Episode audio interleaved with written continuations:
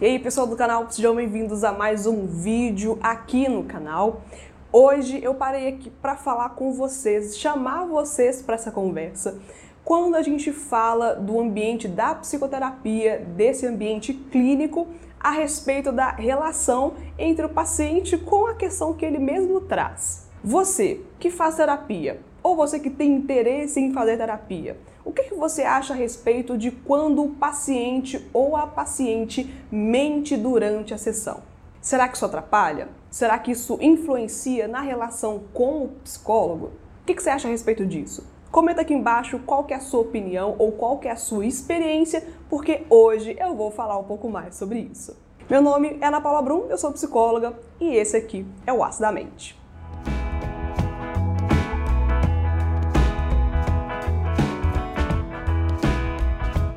Gente, esse assunto é polêmico, dá para fazer muito conteúdo falando a respeito disso, mas eu vou discutir aqui com vocês alguns pontos sobre essa questão, sobre essa necessidade ou essa possibilidade de mentir dentro do processo terapêutico, no ambiente clínico com o seu psicólogo ou a sua psicóloga.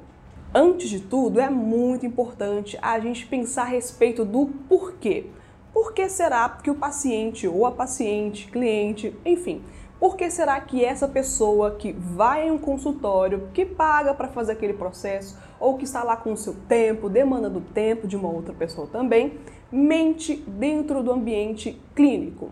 É importante a gente pensar que pode ser, pode ser, que seja uma questão também de uma necessidade de mentir para garantir a aprovação do psicólogo é comum, acontece bastante, paciente se preocupar em ser ou não aprovado pelo psicólogo, pela psicóloga, de mostrar uma vida um pouco mais floreada, para tentar até mascarar algumas questões pessoais, algumas questões que às vezes também ele ou ela não consegue dar conta naquele momento.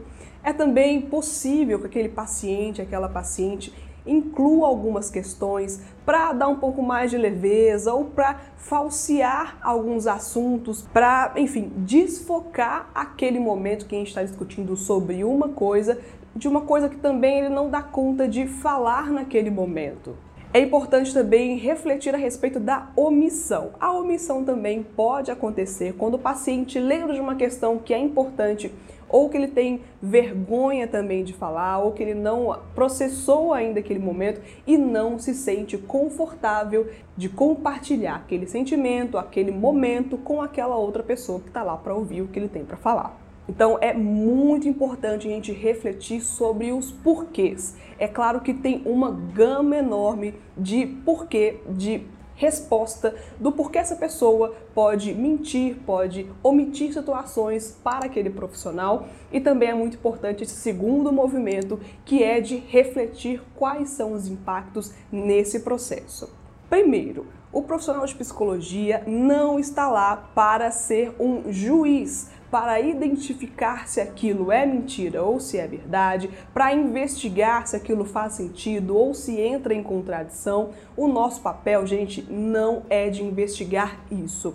A nossa verdade, como profissional, prestador de serviços naquele momento, é a verdade que o paciente traz. Se for uma mentira ou se não for uma mentira, aquele é o material que a gente tem para trabalhar e mesmo que for uma mentira, tem ali um conteúdo que a gente consegue também manejar a partir dessa invenção do paciente, dessa possível projeção também nesse desejo ou interesse de falsear algumas situações de vida para florear e para criar situações que não existem.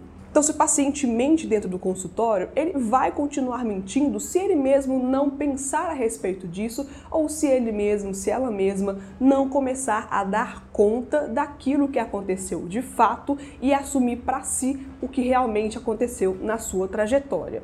É importante saber que falar a verdade ou contar aquilo que realmente aconteceu, como aconteceu, faz parte de um entendimento do próprio paciente em estar em paz ou minimamente de acordo com aquilo que aconteceu. Não estou dizendo que é aceitar o que houve, mas sim, pelo menos, compreender aquilo que aconteceu para aprender a lidar com as vicissitudes daquilo que houve em sua vida particular.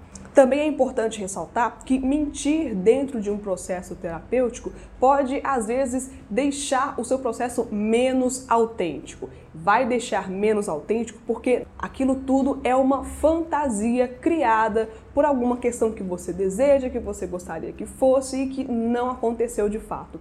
Então é importante que você seja genuíno o máximo possível, dentro, é claro, das suas limitações, daquilo que você consegue fazer naquele momento, para que os resultados, o seu processo seja de acordo com o que você realmente está vivendo, aquilo realmente que você pensa, aquilo realmente que aconteceu, para fazer mais parte de você do que da sua própria fantasia. A minha sugestão é: seja você, consiga se abrir, consiga falar daquilo, porque o profissional não está ali para te julgar, ele não está ali para falar se é certo ou se é errado, se tem que continuar ou se tem que parar, porque é parte de você, faz parte do seu processo conseguir definir isso por si só e o profissional está ali para te ajudar, porque esse é o trabalho dele ou dela.